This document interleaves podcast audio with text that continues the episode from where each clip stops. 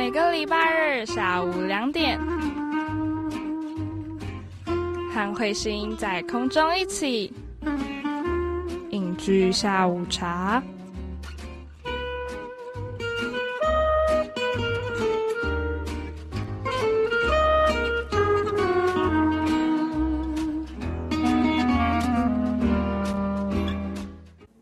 收听世新广播电台 AM 七二九，每个礼拜日下午两点零五分，在空中和你分享电视剧资讯的英剧下午茶。大家午安，我回来了。最近呢，会是因为陷入了呃李善均大叔非常厉害的魅力漩涡当中，然后我看完了《检察官内传》这部电视剧之后呢，又把。他之前参加的一个一部旅游的韩国综艺节目《西伯利亚先遣队》翻出来看，然后就发现看完好想去海参崴玩哦。大家知道海参崴其实只在北韩的上面而已，所以它其实在亚洲大陆的最东边。然后就等于说，很像是离台湾很近的一块欧洲大陆的感觉。那他呃，在这个旅游节目当中，他们是搭乘了这个西伯利亚的呃铁铁路，然后来做旅行。边看着边觉得，哦天哪，好想要搭搭看那个火车，好想要去这样的国家就是旅游一趟。但是，对，除了金钱上的问题，当然还有最近就是。就是武汉肺炎的关系，所以可能还要再考虑个几下。OK，只是想跟大家分享一下，嗯，如果哪一天可以去就是不一样的国家去旅游一下，好像也不错，这样子。好啦，回归正传，跟大家分享完近况之后呢，要带大家来呃，先预告一下今天的节目内容呢。再等一下的好剧 SPA 就要介绍给大家李善均大叔的魅力这一部《检察官内传》。那到了据我所知的三世，大家都知道，最近即将来到了三月。那我们三月呢，又会有一堆新的韩剧要上架了，到底会有哪几出呢？等一下会先会告诉大家。那到了一句到位呢，这个礼拜一样要跟大家分享《我的大叔》这部韩剧的电视剧里面的台词金句。那到了最后的演员放大镜，要告诉各位一部，哎，不，一位熬了十几年，终于他的。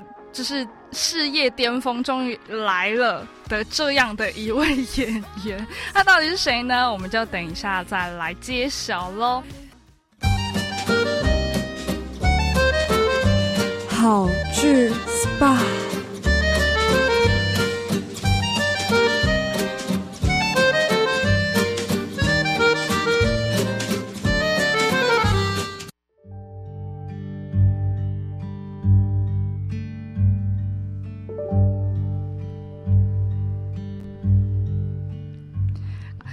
开头呢，就跟大家讲了今天的好剧 SPA 要为大家介绍的电视剧，就是韩国的《检察官内传》，也有人翻成《检察官内战》。其实，呃，它就是韩文的那个。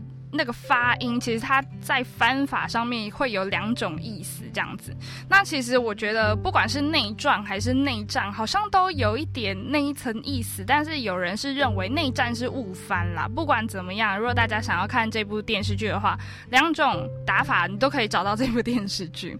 那这一部电视剧是由李善均跟郑丽媛两个人来主演的一部法律题材的剧集。那开播的第一集收视率就高达了五点零四二。Percent 创下了 JTBC 有线电视台历代首播以来最高收视率的新纪录，也让人很好奇，说韩国电视剧我们都知道不。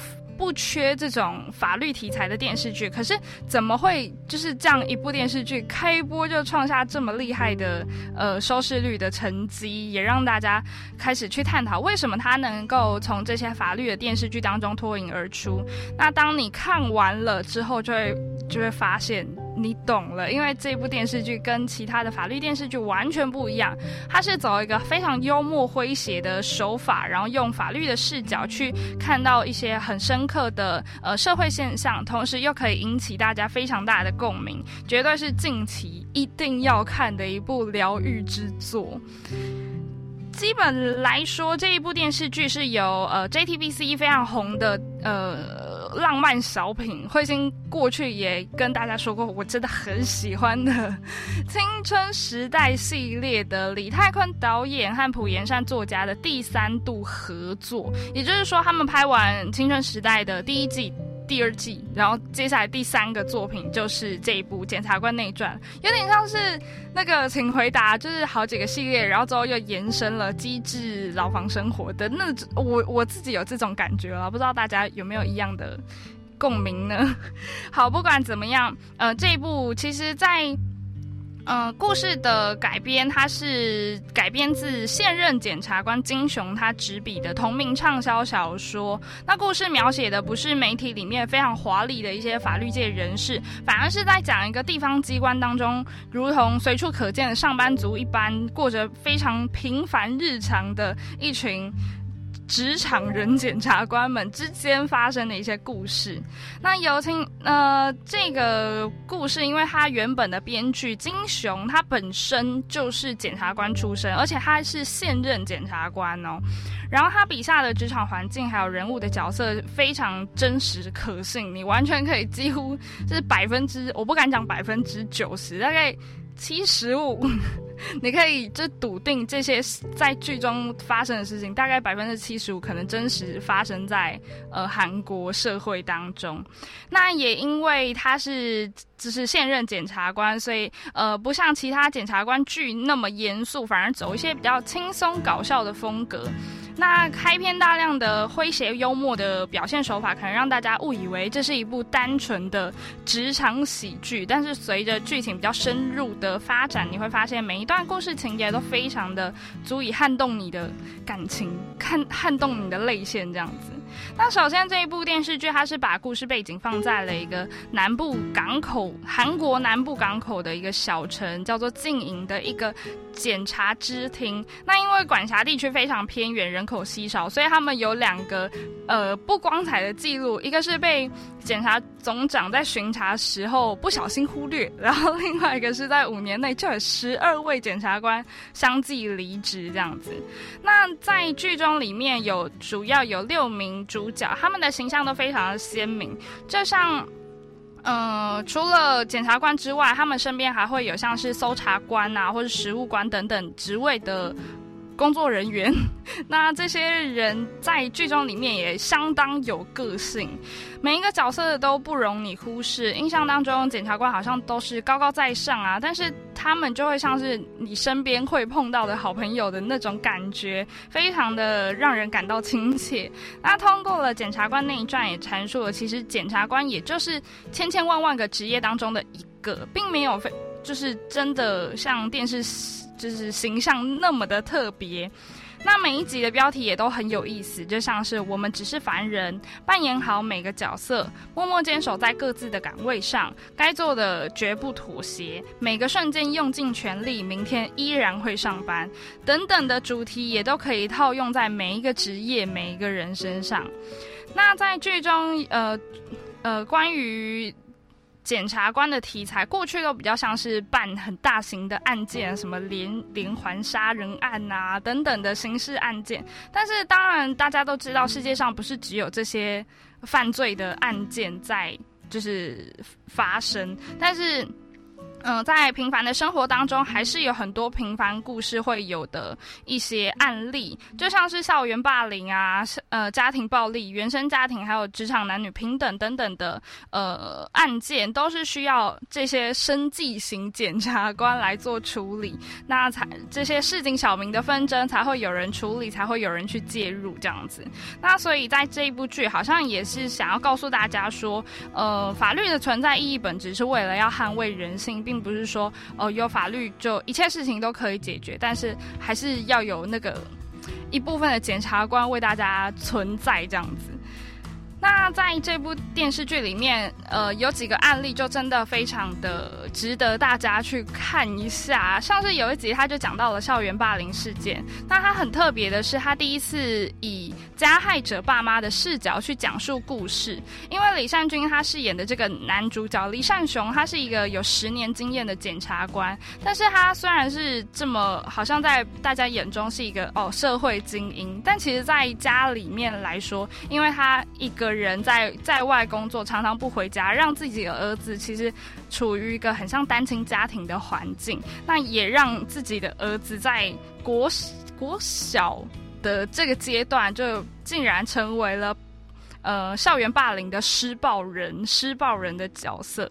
那呃，在剧中，他们剧情也有处理到呃校园霸凌的案件。那同时，呃，他们那个刑事二部里面的其中一个检察官就认为，就算呃施暴人他是他是学生，他是年轻人，但也不应。也不应该因为他年轻而去给他一个比较轻的罚则，好像哦，因为他比较年轻，他有时间，他可以去反省，不用就是在这么年轻的时候就给他一个这么重的刑责。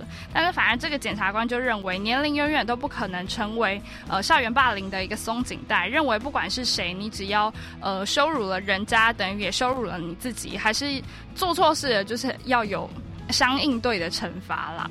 那另外他也有探讨到一些像是在家暴家庭下面长大的小孩，有些人认为隐忍就是就是就是他应该要做的事。就算这个不对的事情一直在发生，但只要自己隐忍，好像这是这世界就会变得更好什么的。但是有时候隐忍只会让家暴更严重，也说不定。就是这部电视剧在那一集里面想要告诉大家的，等等很多很多的案件，当然还有一些比较好玩、比较搞笑，像是诈骗案。我好像不应该这么说哎，不过大家看了这部电视剧，就完全知道我在讲什么。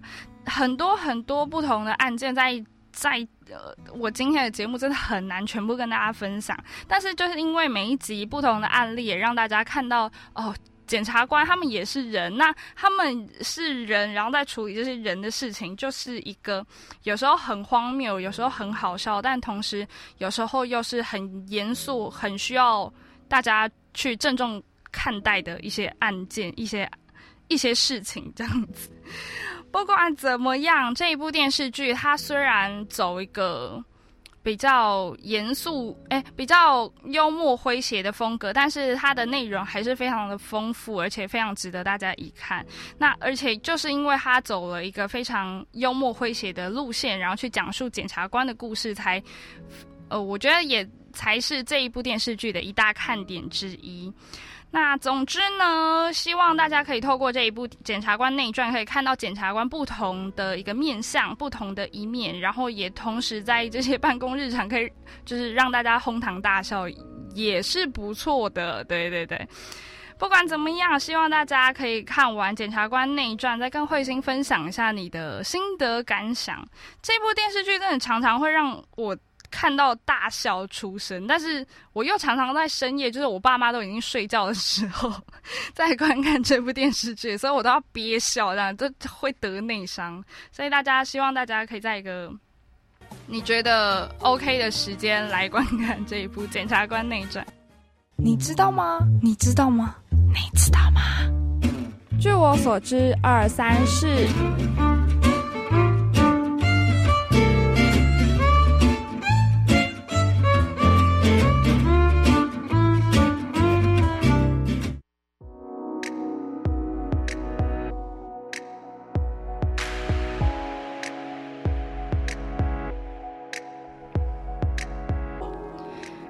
继续收听是新广播电台 AM 七二九，这里是影剧下午茶，我是慧心。我们的节目也进行到了今天的第二个单元，据我所知，二三事，每个礼拜要和你聊聊关于电视剧的大小事。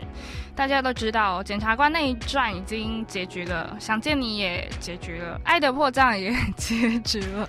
时间已经来到了二月底，很多的电视剧，很多的冬季电视剧都已经结局了，所以我们已经要迎来了春季电视剧的换季潮。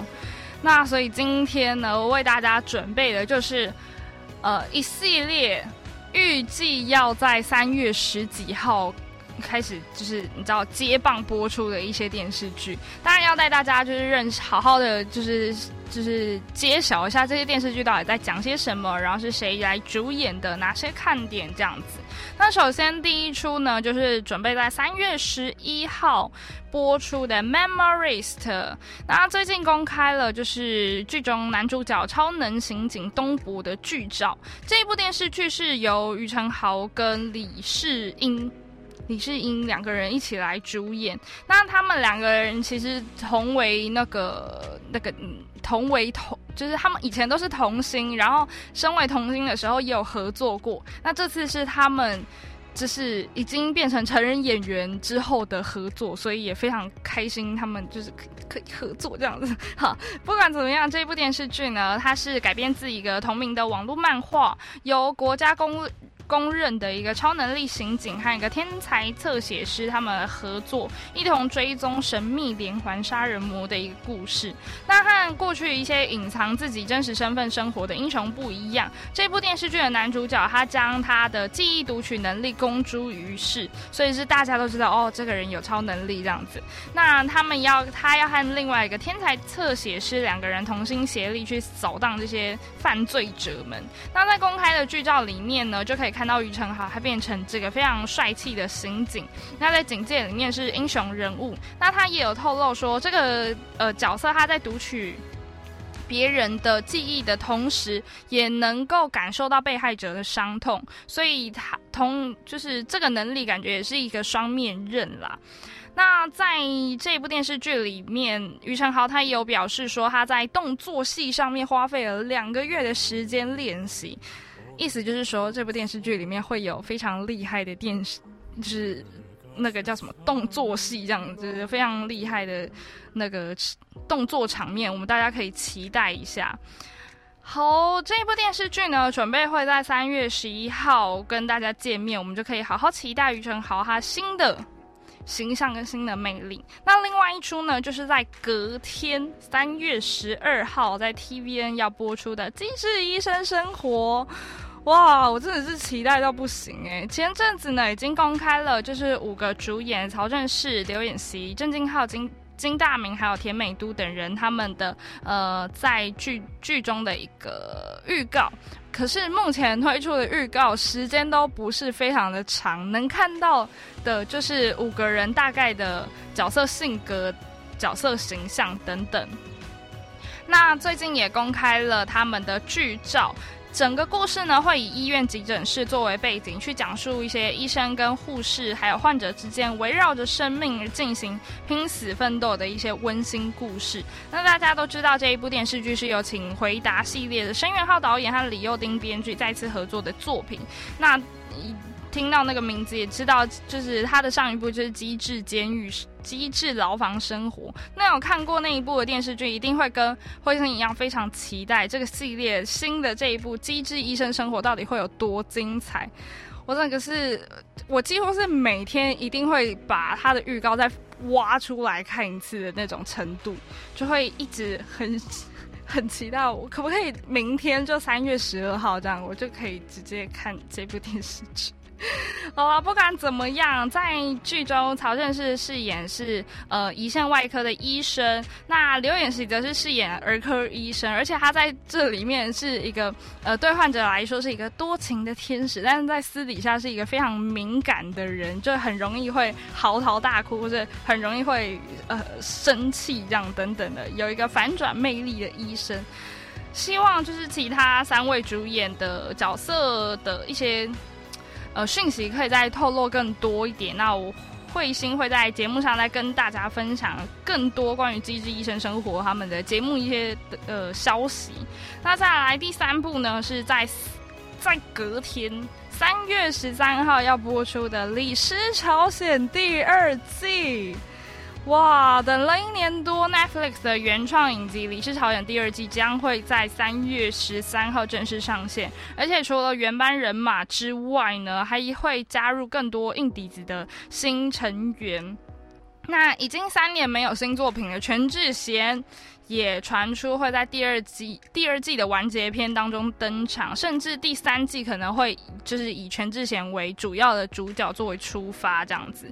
那这部电视剧呢，几乎是大家的算是神之丧尸片，就是把丧尸跟古装剧结合，非常厉害。那前阵子就是因为靠近这个上线的日期，Netflix 也终于一直在铺告一些呃中文字幕版的呃预告。那在预告里面也可以更看清楚第二季整体的轮廓跟它的剧情走向。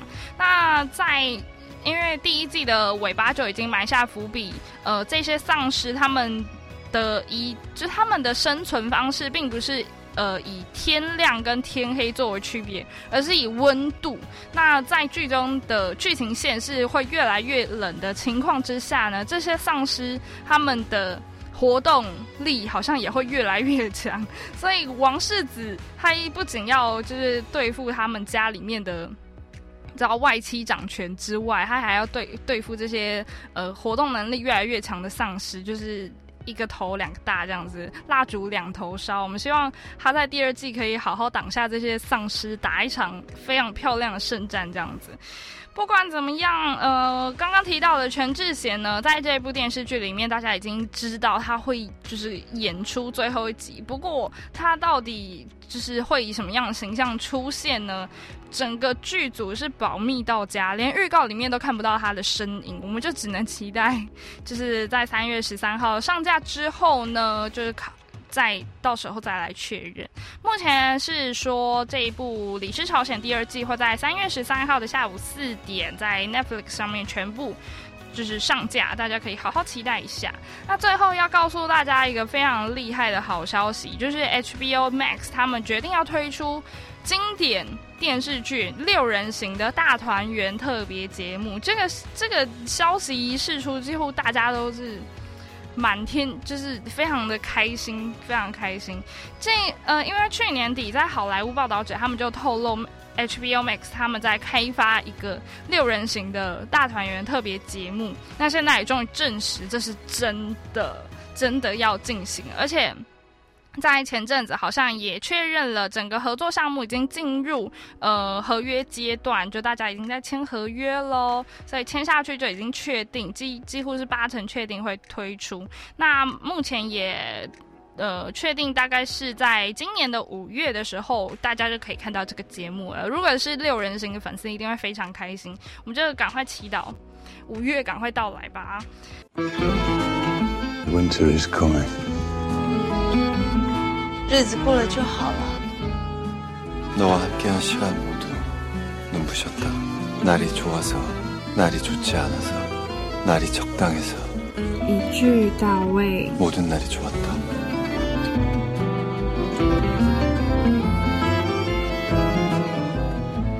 感谢大家继续收听世新广播电台 AM 七二九，这里是影剧下午茶。我们的节目也进行到了今天的一句到位，在这个礼拜的一句到位呢，一样要继续带大家来回味《我的大叔》这部电视剧里面的台词金句。这部电视剧几乎走一个非常。厌世非常让大家觉得啊有点沉闷的路线，但其实在讲述一个非常温暖的故事。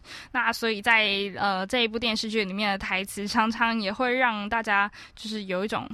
引起共鸣，有点想要流泪的感觉，不知道有没有这么夸张？不管怎么样，大家如果今天就是听完有一种更大的体悟的时候，想要回去重看的话，欢迎大家赶快重看，赶快把它挖出来，重新再欣赏一次，都都不为过这样的。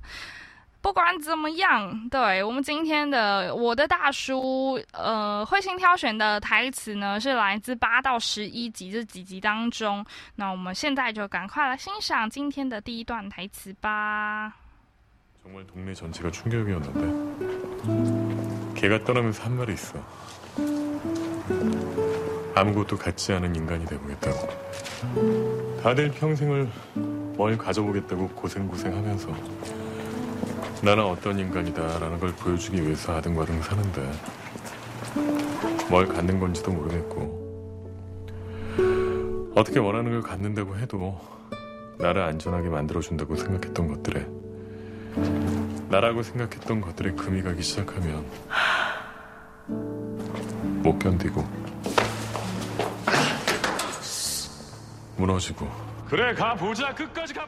我们生活的时候总是汲汲营营用身上穿的东西身上穿的衣服生活的方式吃的食物告诉别人我们自己是什么样的人。所有人都希望获得一种呃，获得就是获得一些东西，获得什么，但是又不明确的知道那是什么的时候，有一个人希望自己一无所有，每个人都努力并且辛苦的想要得到那些未知的东西，但真的得到的时候，好像又觉得。没有比较好过。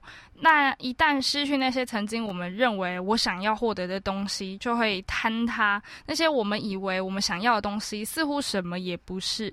这段真真的是非常厉害。在后再重新再来看的时候，慧心又有一种另外的领悟的感觉。所以也不是说你真的要睁大眼睛，好好看清楚你想要的是什么。有的时候真的在那个当下，你就是不知道。反正你搞不好真的最后拿到了你最想要的 iPhone，但你拿到了之后又觉得嗯人生没有比较好过，那那时候你也只能继续追求自己想要的东西。当然就是希望大家在追求的过程当中不要走歪了，就就是要好好看清楚看清楚自己走的道路就是了。来听听我们今天的第二段台词吧。 네가 대수롭지 않게 받아들이면 남들도 대수롭지 않게 생각해. 네가 심각하게 받아들이면 남들도 심각하게 생각하고. 모든 일이 그래. 항상 네가 먼저야. 옛날 일 아무것도 아니야. 네가 아무것도 아니라고 생각하면 아무것도 아니야. 이름대로 살아. 只要你不以为然，别人也会不以为然。如果你觉得事情很严重，别人也会觉得很严重。无论什么事情都是这个原则，所以要都要先考虑自己的感受和态度。以前的事根本不算什么，只要你认为那不算什么，那这件事情就会变得什么都不是。除了李善均大叔的声音非常好听之外呢，这一段是他对呃剧中 IU 饰演的李智安所讲的一段台词。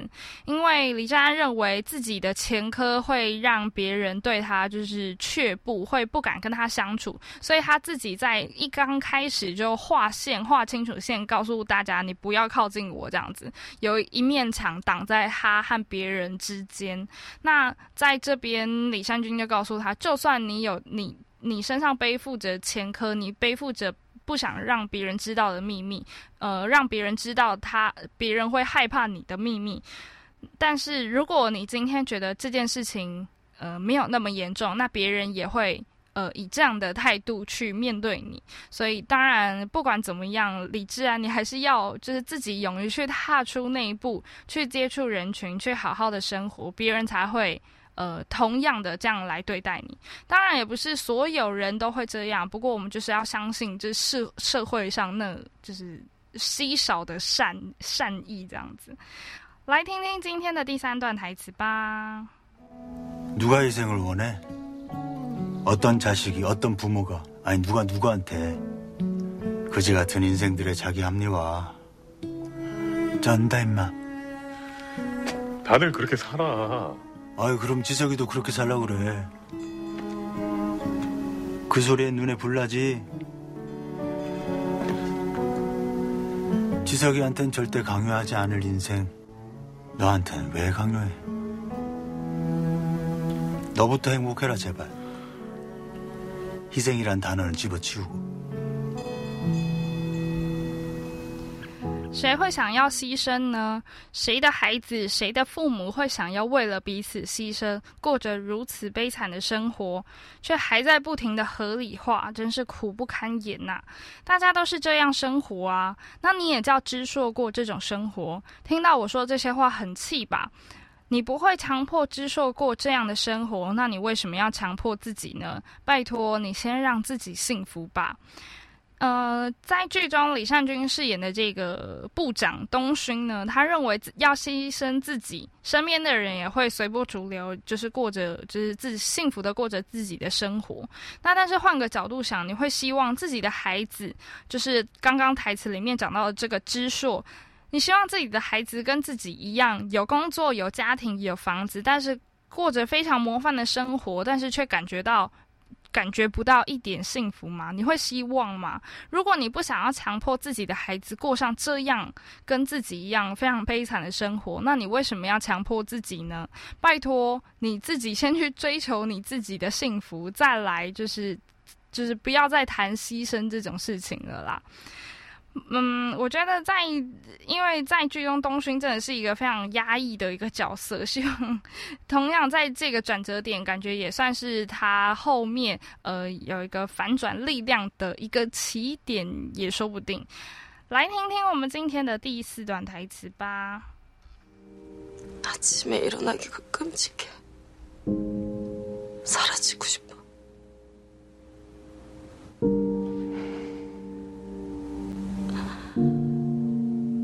어 완전히 구겨졌어.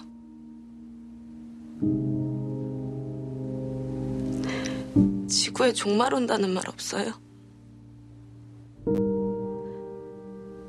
도망가긴 쪽팔리고 다 같이 망해야 되는데 남산은 왜 화산이 아닐까? 폭발하면 좋을 텐데. 大家还记得上个礼拜也有这一位女演员所讲出的一段台词吗？她真的是非常可爱的一个角色。在这里呢，她讲到了一想到早上还要起床就觉得很可怕，很想从这个世界上消失。我又被折磨得体无完肤。新闻都没说地球要灭亡了吗？我不好意思自己逃跑，真希望大家一起毁灭。首尔南山为什么不是火山？如果能火山爆发就好了。非常。厌世很想，但是他也很可爱的讲到，因为他不不好意思，觉得自己一个人逃跑很丢脸，所以希望大家一起就是被这世界上毁灭毁灭就好了。他在上呃上个礼拜也有一段台词选到，他如果他希望这世界如果都是 AI 在做事情，人什么都不会也 OK，只要呃彼此相爱，只要做到彼此相爱这件事情就好了。其实讲出来的台词很可爱，很。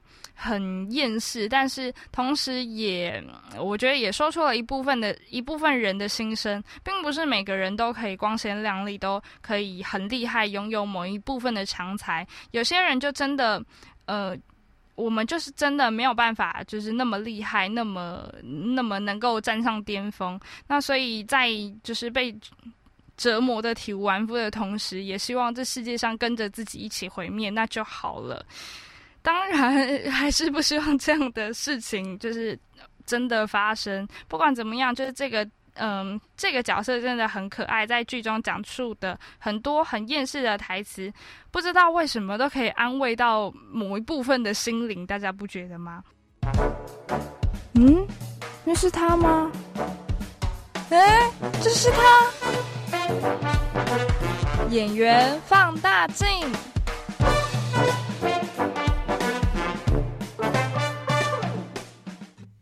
Música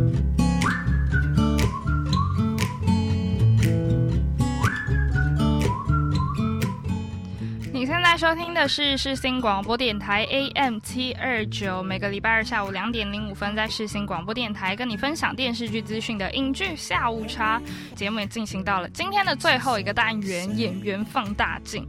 今天呢，要为大家介绍的演员，他入行十七年，终于最近终于熬出头，熬出他的事业巅峰。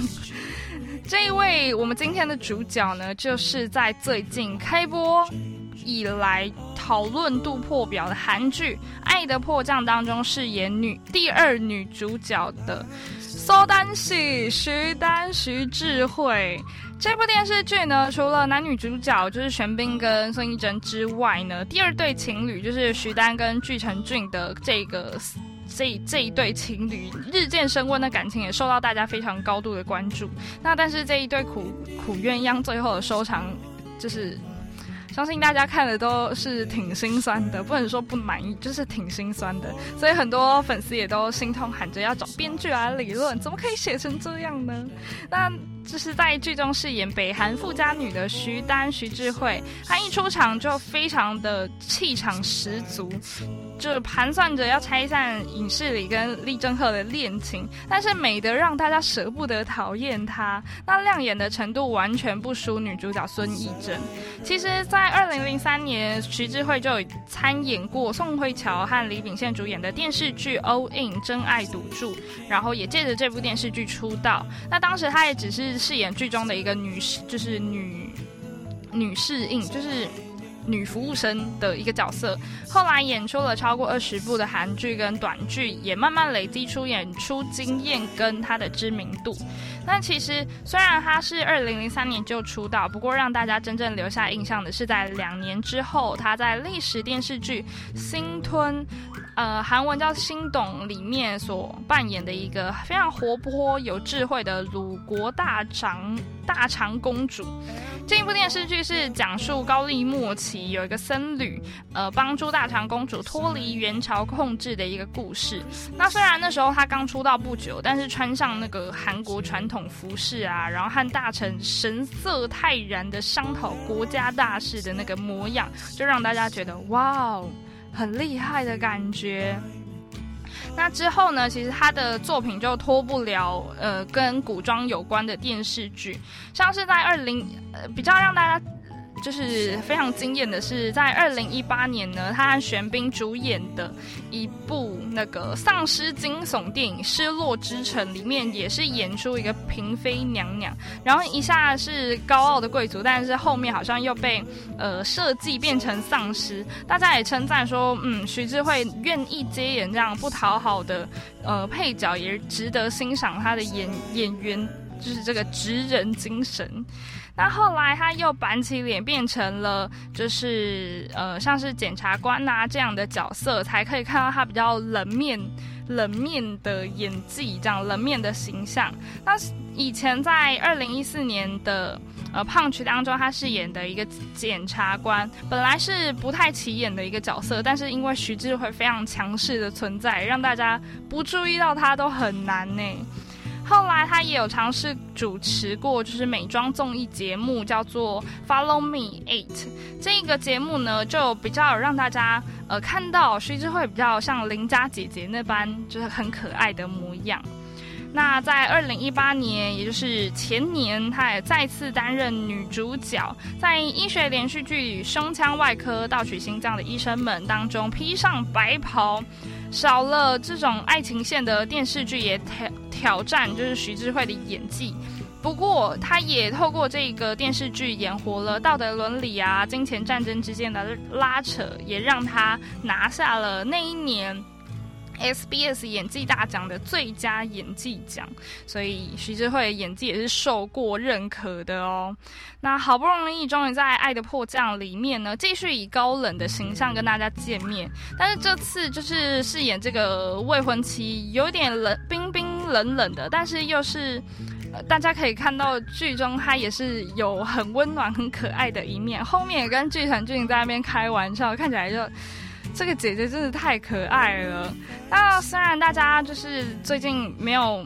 爱的破荡结局了嘛？看不到徐丹，可能有点失落。不过大家还是不要太难过，因为今年呢，我们还是可以期待再次见到徐智慧在小荧幕上面回归，因为他最近已经确认会跟宋承宪一起主演电视剧，叫做《一起吃晚饭》吗？如果是徐智慧姐姐问我的话，我会答应哦。